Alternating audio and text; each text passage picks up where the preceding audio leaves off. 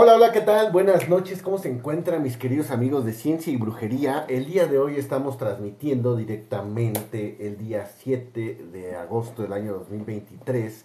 Y pues bueno, hoy venimos con las noticias, Noti Noti, Noti Brujo, Noti Brujo Informa. A cerrar la ventana porque se están metiendo los moscos y ya ven. Y aquí ya tengo una torta, una, una torta, pues espérenme.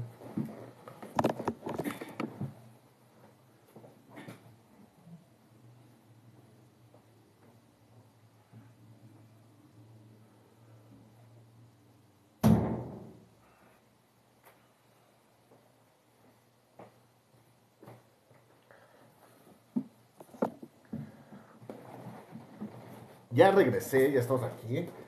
Estamos aquí directamente en su canal preferido, en las noticias que siempre estamos ahí a la orden. Entonces vamos a hablar, ahí tenemos el icono del SAT. ¿Por qué? Porque, como ven que ya van a cobrar los servicios de brujería, ya van a grabar impuestos. Eh, ¿Cuándo le va a tocar a la iglesia pagar por pues sus pseudociencias, sus pseudocreencias? Y ahora le toca a la brujería. La brujería va a tener que pagar impuestos. O sea, si tú vas y te hacen una limpia, vas a tener que declarar que te fueron a hacer una limpia o que te leyeron las cartas. Eh, está bastante, bastante raro, bastante complicado. Yo no sé ustedes qué opinen al respecto de esto. Pero bueno, vamos a leer, les digo, estamos en Noti Noti, Noti Brujo. Y dice así. Eh, el órgano recaudador amplía su catálogo de servicios y productos para curanderos, chamanes y personas que trabajan con energía. ¿Para qué? Para que ya emitan sus facturas. Así que si eres brujo, ya tienes que tener tu USB y tu cargada. Mira, aquí tenemos aquí en Ciencia y Brujería. Nosotros facturamos y aquí tenemos nuestra USB con nuestro token y toda esa cuestión. Porque hay que estar bien con Hacienda. Y dice, eh, los contribuyentes en México ya pueden solicitar factura por los servicios de brujos, hechiceros, practicantes de vudú, servicios de curanderos, chamanes y trabajos con energía contratados por algún mal de salud. Uh. Entonces, eh, pues bueno, ahí también se puede prestar mucho para la cuestión de lavado de dinero. Yo creo que esto va a ser algo muy, muy raro. O sea, la verdad, um, yo lo veo así. Supongamos que agarras a unos morros, los vistes de blanco y abres un pinche mega, eh, ¿qué se puede decir? Una mega estructura o algo así y ya los contratas y ya dan servicios y ahí lavas el dinero porque pues tiene un valor intrínseco, o sea, no hay un valor, un estatuto que diga pues que una lectura de cartas o que te quiten al muerto, o que hagas una amarra, todo eso tenga un precio, ¿no? Entonces, la verdad es que ahí va a estar bastante, bastante el tema de lavado de dinero, yo creo. Y dice, esta herramienta podrá identificar la clave del producto o servicio que deseas, facturar con los servicios de hechiceros o vudú servicios de curanderos, chamanes y trabajos con la energía contratados.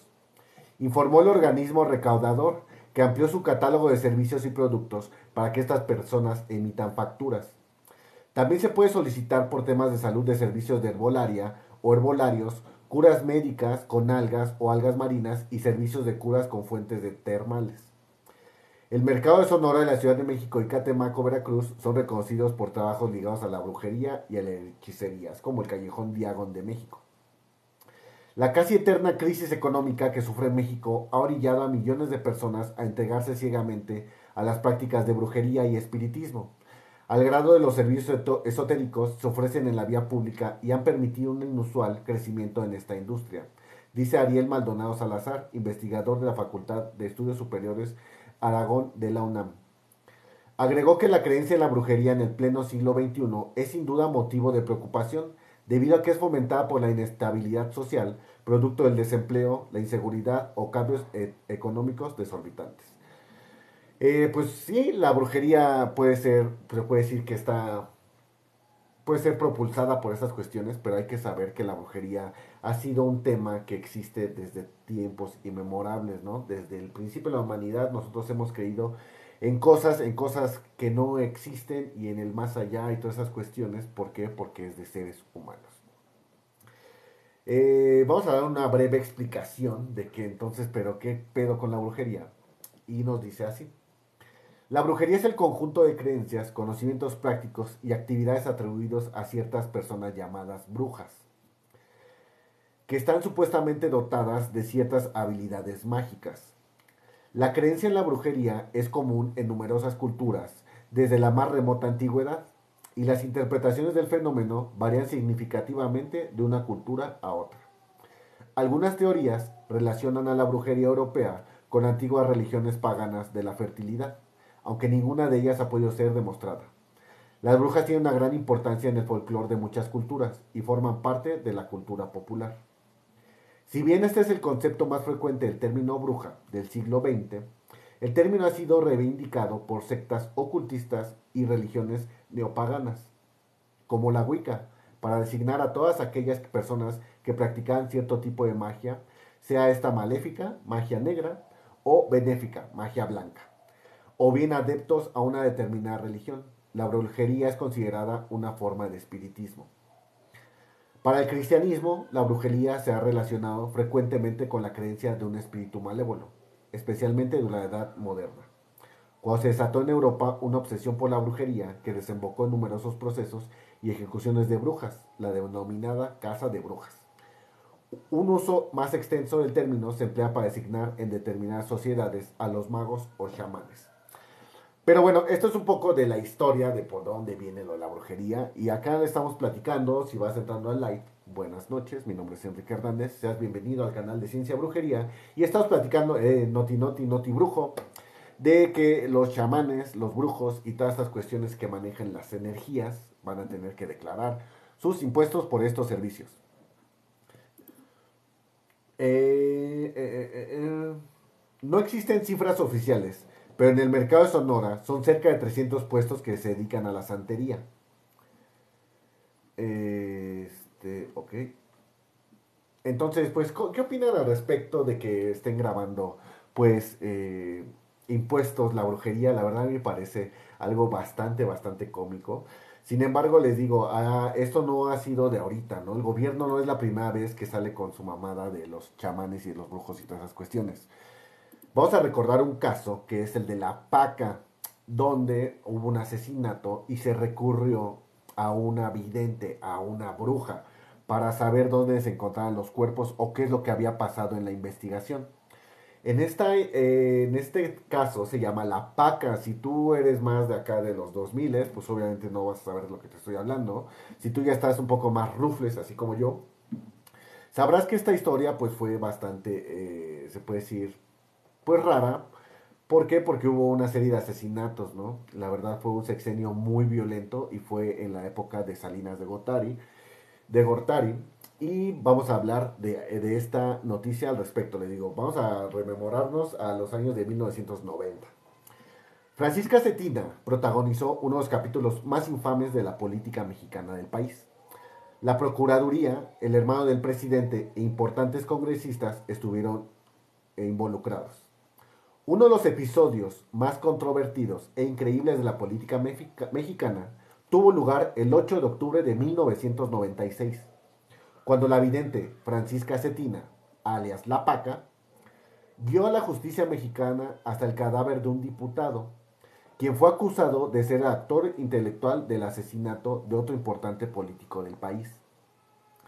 La historia empezó años atrás con el homicidio del que fuera secretario general del Partido Revolucionario Institucional, PRI, y exgobernador del estado de Guerrero, José Francisco Ruiz Mazuye, quien estuvo casado con la hermana del expresidente Carlos Salinas de Gortari.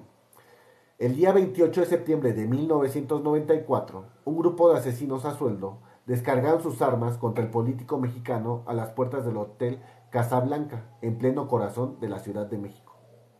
El atacante Daniel Aguilar Treviño trató de huir, pero fue detenido metros adelante. Había sido contratado por 50 mil pesos por el diputado federal Manuel Muñoz Rocha, en Tamaulipas, para asesinar a Ruiz Mació, declaró Aguilar Treviño según versiones de las autoridades de ese entonces. Dos años más tarde, el 8 de octubre de 1996, la PACA tuvo una visión. Dijo que, había, dijo que sabía dónde estaba el cadáver de Manuel Muñoz Rocha, quien había desaparecido poco después del asesinato del priista Ruiz Mació y era señalado como el actor intelectual. Una fotografía del periódico Reforma daría cuenta que Muñoz Rocha asistió al velorio de Francisco Ruiz Mació. Luego de eso no se supo más de su paradero. Francisca Cetina, alias La Paca, o sea, la bruja de esta historia, practicaba el vudú, cartomancia y astrología. Cartomancia es lo, de, lo del tarot y toda esa cuestión. Luego se sabría que fuera consejera espiritual de Raúl Salinas de Gortari, hermano del expresidente Carlos Salinas de Gortari, quien fue mandatario desde 1988 a 1994. El vidente indicó el lugar preciso en donde estaban los restos de Muñoz Rocha, en la finca El Encanto, propiedad de Raúl Salinas. Al día siguiente, el entonces subprocurador de justicia, Pablo Chapa Besanilla, llevó a la paca hasta la finca el encanto para corroborar si lo que decía era cierto. Ya en el encanto, la vidente aseguró sentir vibraciones negativas. Uh. y, fui, y fui y les dije que en ese lugar había vibraciones negativas. No es un lugar sano, hay cosas sobrenaturales, el pasto no huele a hierba y todo es muy misterioso, declararía después en entrevistas. Chapa Besanilla y Antonio Lozano Gracia, procurador general de la República de aquellos años, con ayuda sobrenatural de la vidente, lograron encontrar la osamenta junto al lugar que había indicado la paca. Por la colaboración e información que proporcionó Francisca Cetina, la Procuraduría General de la República le pagó cerca de 4 millones de pesos. Es lo que les digo, o sea, el pedo va a estar ahí, va a haber un chingo de lavado de dinero en cuestión de la brujería. ¿Por qué? Porque les digo, no hay un valor que se le pueda dar. Tú puedes decir, ah, yo te voy a leer el futuro, son 10 millones de pesos. Entonces, imaginen las empresas que están coludidas, o más bien las empresas como el tema del narcotráfico, pues va a poder lavar su dinero de verdad muy, pero muy rápido. Pero bueno, sigamos leyendo. Sin esperar las pruebas genéticas, Chapa Besanilla exclamó ese 9 de octubre de 1996, frente al hallazgo, es Muñoz Rocha es Muñoz Rocha. De acuerdo a las primeras versiones contadas por Francisca Cetina, ella llegó hasta la oficina de Chapa Besanilla con un anónimo que le había entregado una persona desconocida, en el que se inculpaba directamente a Raúl Salinas de Gortari, del supuesto asesinato material. Daba detalles del homicidio como el diputado de Tamaulipas Manuel Muñoz Rocha. Había sido un golpe con un bat de béisbol hasta la muerte. En la nota también venía un croquis en donde señalaba el lugar exacto donde el cadáver del exdiputado habría sido enterrado. enterrado. Hasta aquí, aunque con cosas inusuales y métodos medio raros, las investigaciones de dos homicidios de políticos mexicanos parecieron que tenían avances. Sin embargo, tiempo después se descubriría que todo fue un montaje. Luego de que los peritos mexicanos y estadounidenses analizaran los huesos encontrados en la finca El Encanto, se descubrió que ni se trataba de los restos del diputado Muñoz Rocha, ni coincidían entre sí, es decir, los huesos pertenecían a diferentes personas. También se descubrió que Joaquín Rodríguez Cortés, yerno de la Paca, había exhumado el cadáver de su padre, Joaquín Rodríguez Ruiz, la noche del 3 de octubre del 96. O sea, imagínate, o sea, ya estás muerto y tu hijo es una mamada, ¿no? Y aún así, muerto le tienes que hacer el paro, ¿no? cámara, hijo, lleva mis restos, ¿no? Para que este, para que salgas adelante, papi. Bueno, eh, también se descubrió, eh, ok, y lo trasladó hasta la finca El Encanto de Raúl Salinas, sin darse cuenta que en la misma tumba familiar estaban los restos de otros parientes, revolviendo los huesos en los jardines del Encanto. Un año antes, en marzo de 1995, Raúl Salinas, el hermano del expresidente Carlos Salinas de Gortari, y para ese entonces apodado el hermano incómodo, fue detenido por su presunta participación en los homicidios de su yerno, Francisco Ruiz Maciú, y determinó la Procuraduría General de la República.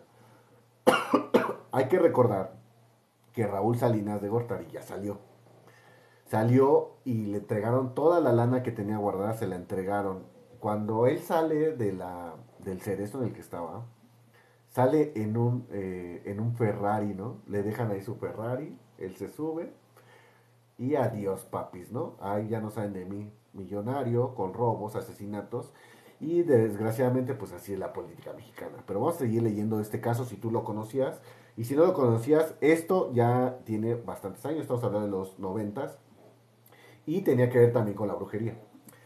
Durante el proceso salieron muchas cosas a la luz, como que Cetina y Raúl Salinas se conocían desde ocho años antes, cuando Salinas fue a solicitar trabajos de protección a la vidente y pedía ayudar para utilizar los amuletos de magia que les llevaban desde África, como colmillos de elefante.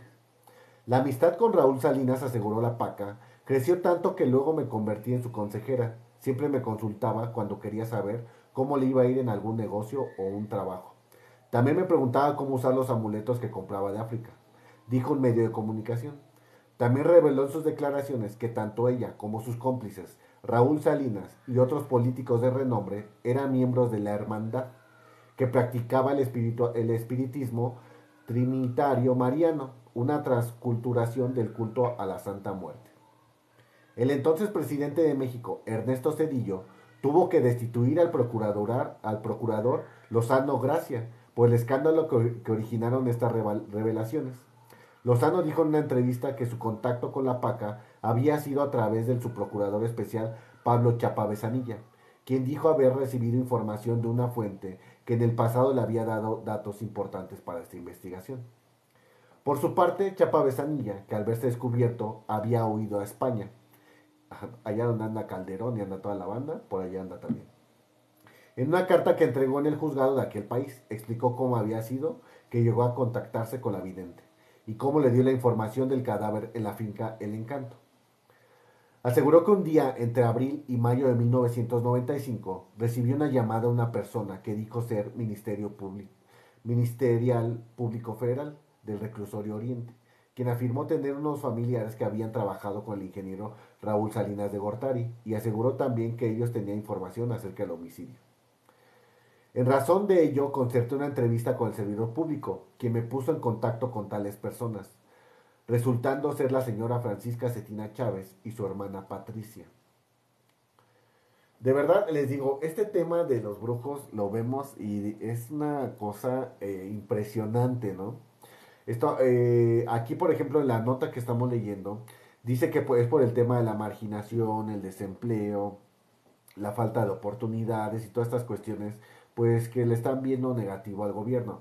Sin embargo, los políticos más poderosos y muchos empresarios aquí en México son muy creyentes de los temas de brujería, de espiritismo y todas esas cuestiones. Aquí en México, la verdad, la superstición es parte, es un canon de nuestra formación y es parte de nuestra vida. La verdad es que, aunque tú, aunque tú no creas en casi nada de, de supersticiones, tenemos una u otra cosa que hacemos eh, sin esta, con esta mentalidad, ¿no? Por ejemplo, una de las cosas, o sea, mi canal se llama así muy de brujería, obviamente creo en la brujería, pero hay unas cosas que, pues no, o sea, la verdad no, hasta ver no creer, hasta no ver no creer. Entonces, por ejemplo, en el tema de los aleros, por ejemplo, es un tema que a mí me pasa frecuente, que si me dan la sal en la mano no la agarro, ¿no? O sea, me tomo así como que déjame en la mesa y yo la agarro. ¿Por qué? Porque dicen que es como de mala suerte y me lo inculcaron desde, desde niño.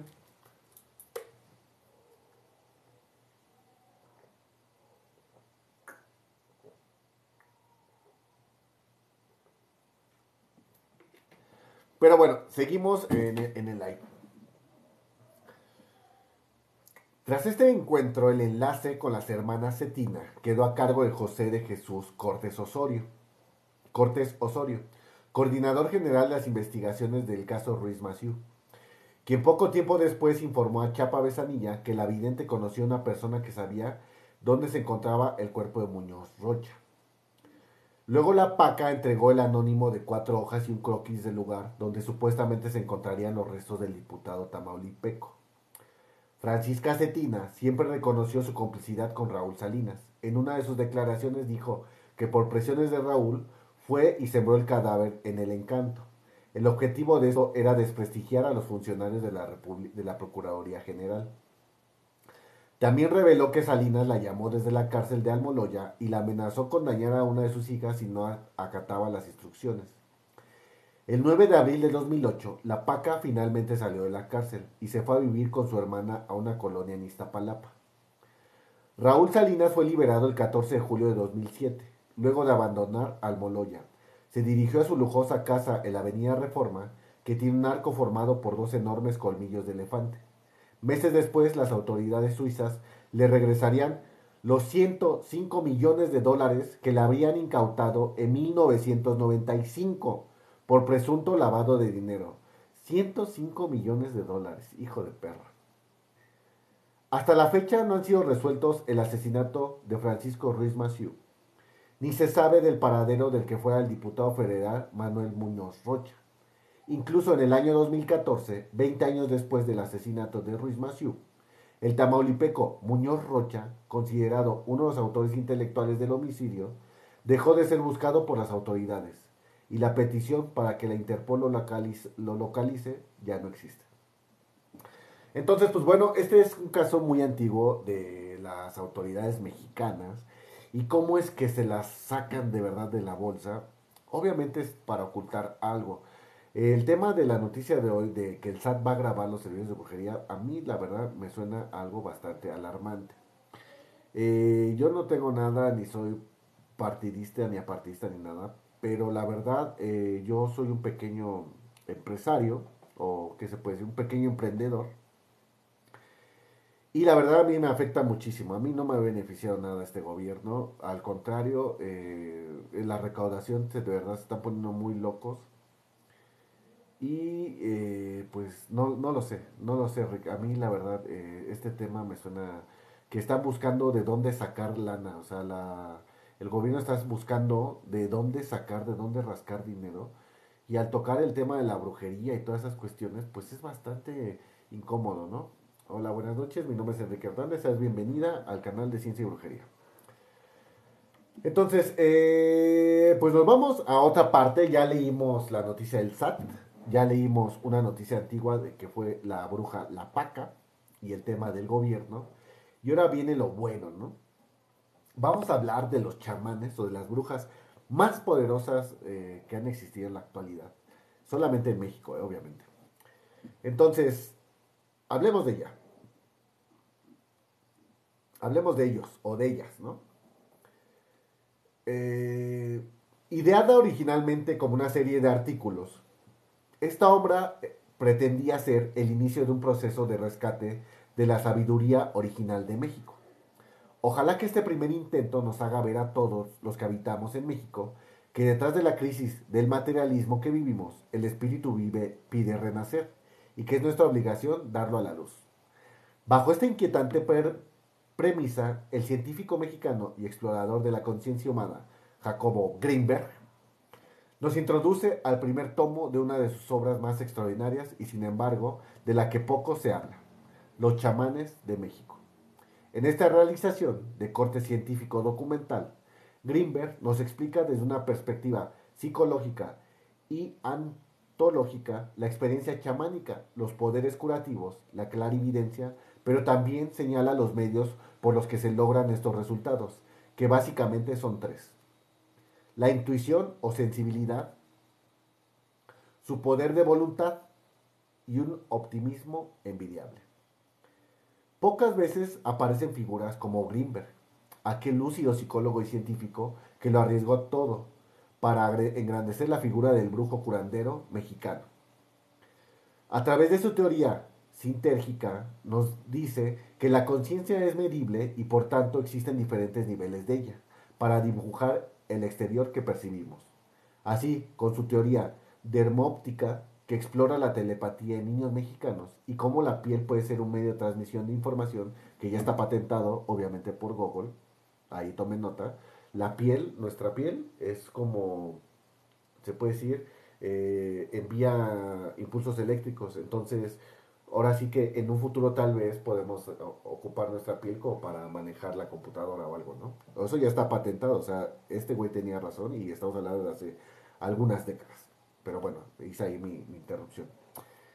Eh, confabuló a lo largo de su vida una aproximada de cinco libros y un Instituto Nacional para el Estudio de la Conciencia en México. Sus más célebres trabajos mantienen fricciones con ideas como la del orden implicado del físico cuántico David Bohm e inclusive de forma indirecta con el trabajo de campo del antropólogo Carlos Castaneda.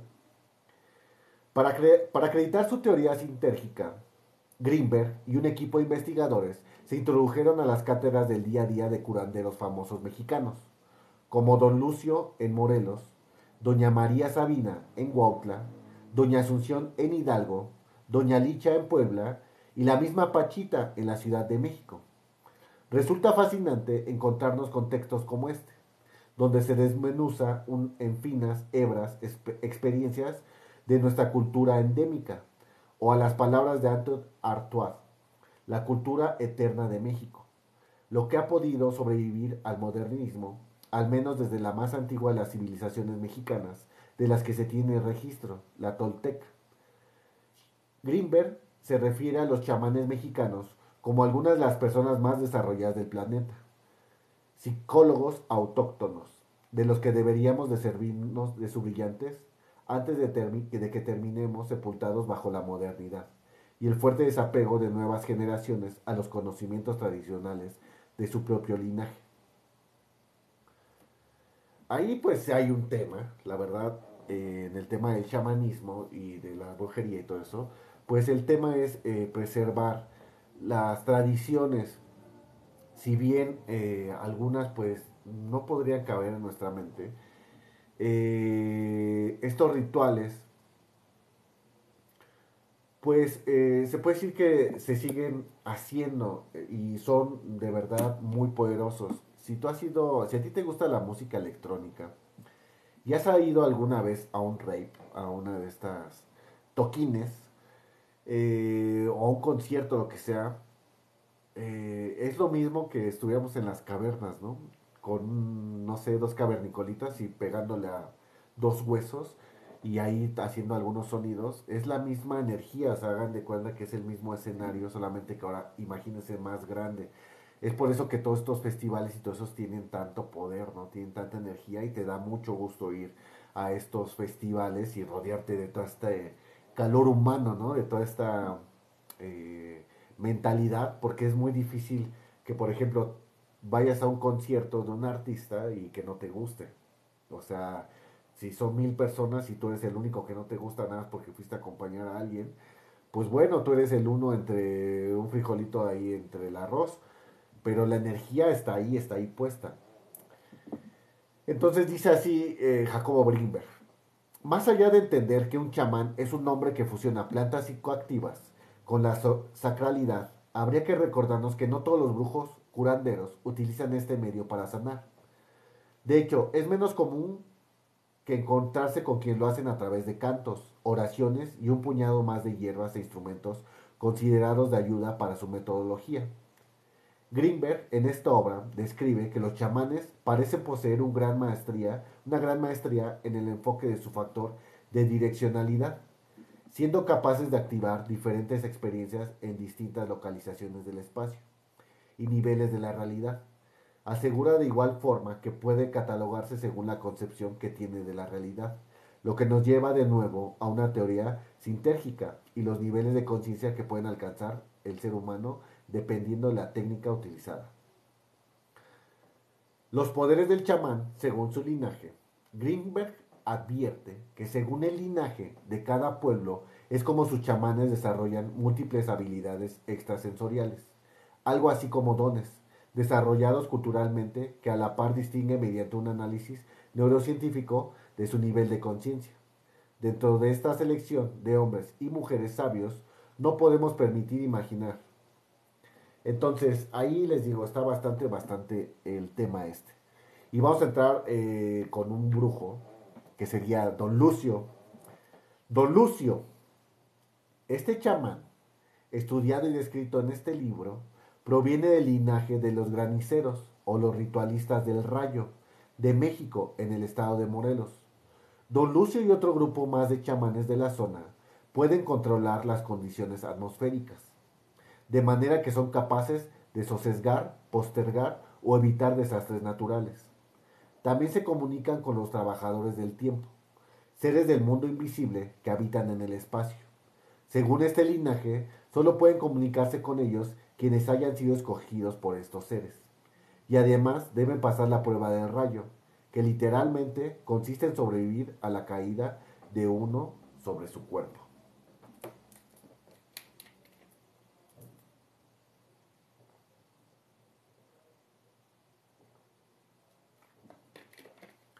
bastante interesante. En el libro de Don Juan habla de.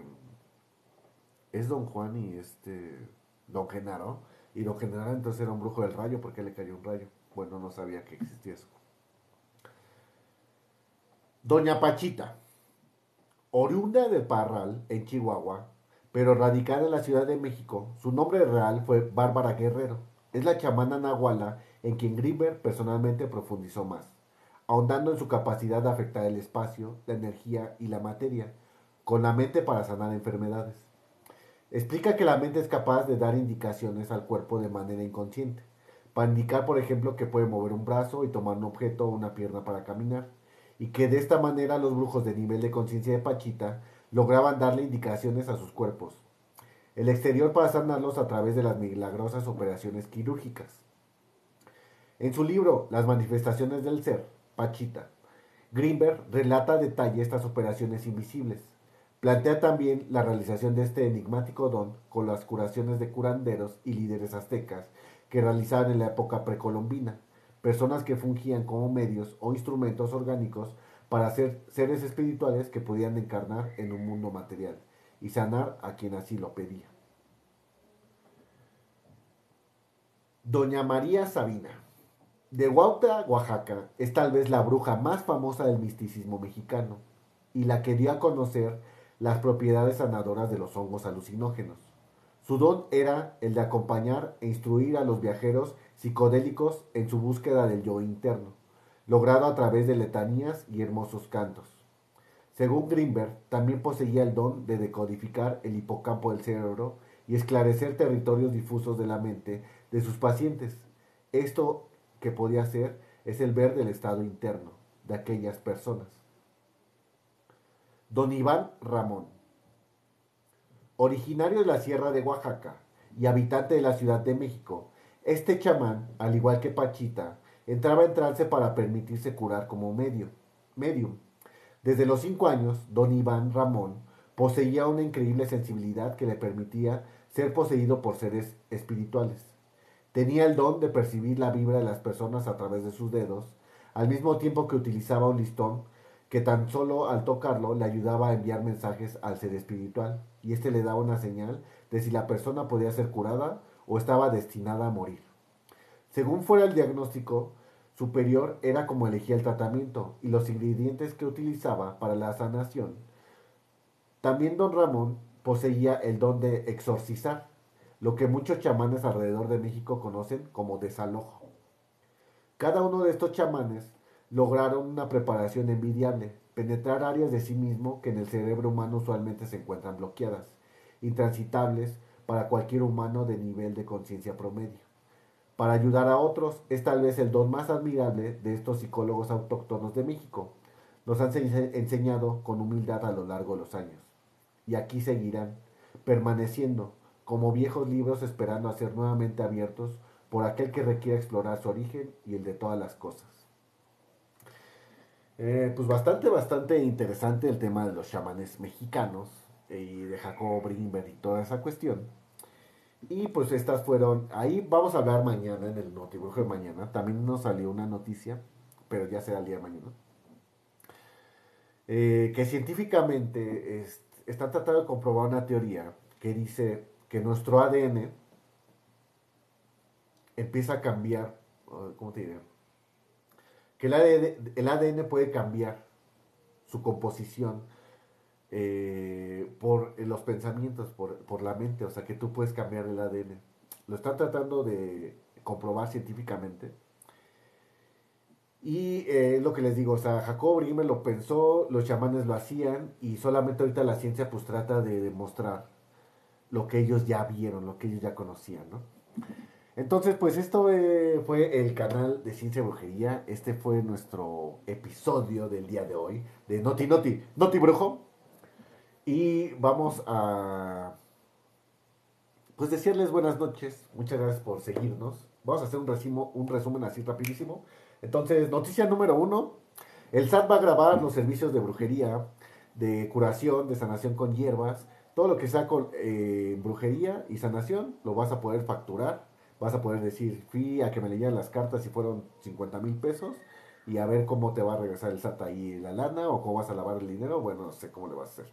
Pero bueno, esa fue la noticia número uno. Noticia número dos, hablamos del, eh, del caso de la PACA del año de 1998 y que estuvo involucrado el presidente, eh, expresidente Raúl Salinas de Gortari y su hermano, bueno, más bien, Raúl Salinas de su hermano, Raúl Salinas de Gortari era su hermano de este pinche pelón. Y cómo fue que ahí estuvieran ahí con, en contubernio con una bruja. Y punto número tres, hablamos de los brujos más poderosos de México y qué es lo que hacían ellos. Entonces, pues este fue el capítulo del día de hoy. Espero que les haya gustado, que haya sido entretenido. Y muy buenas noches. Yo me voy. Les mando un fuerte abrazo y muerte a Sócrates. ¿Nos estás viendo?